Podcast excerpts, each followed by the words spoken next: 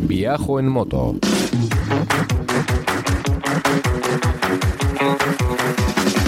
Un podcast de viajes, de aventura, de lugares lejanos o no tanto, y de grandes viajeros o no tan grandes.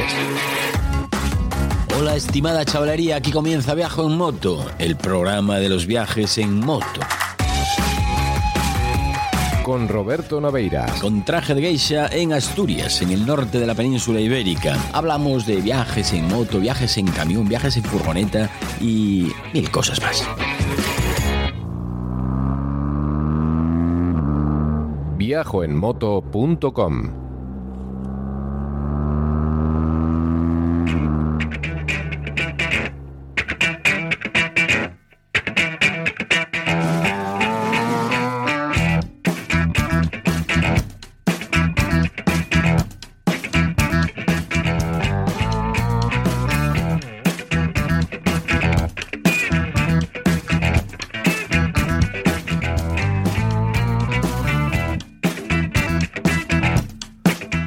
Muchachería, ¿qué pasa? Saludos cordiales desde Grandas de Salime, sede de Viajo en Moto y Horno, donde se cocinan todos estos platillos deliciosos que yo os traigo cada semana. Soy Roberto Naveiras, motorista de profesión y cocinero de afición. Y viajante.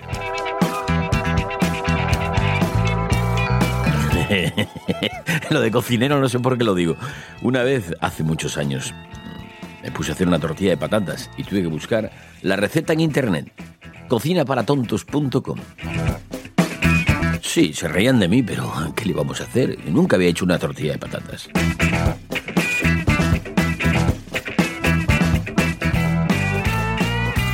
Por lo demás, todo en orden. Aquí hace frío y está nevando a partir de los mil metros de altitud.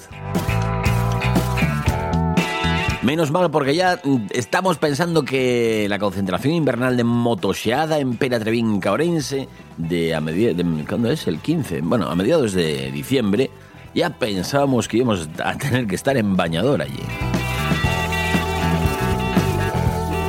Pero no, viene el frío, viene el frío y espero que sea como la última vez, 17 o 18 bajo cero. Claro que sí.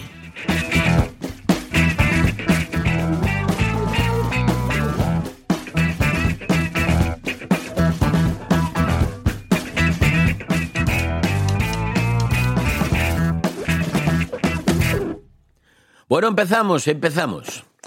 Empezamos contando cosas, como siempre. La semana pasada, Franco, Franco, un argentino concienciado con su argentinidad, me pasó un enlace de un podcast en el que se hablaba de consumismo. Gracias a ti, Franco.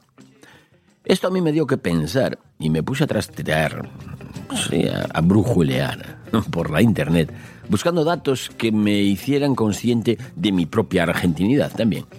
No lo conseguí, pero sí que encontré otros datos la mar de curiosos. Vamos a hablar de vehículos de cuatro ruedas. Vehículos de cuatro ruedas en España, los vehículos de cuatro ruedas más vendidos son los sub, es decir, los todo camino, y también los vehículos todoterreno. Me pregunto yo, mm, aquí en mi argentinidad, ¿qué es lo que impulsa este, viste? ¿Qué es lo que impulsa? ¿Qué es lo que impulsa a un ser humano cabal y adulto a comprar un coche que en general es más caro que, que- cualquier, cualquier coche normal? Y que además tiene un consumo más elevado que cualquier coche normal, cualquier utilitario, ¿no? ¿Qué es lo que nos impulsa? Va, tranquilos, ¿eh?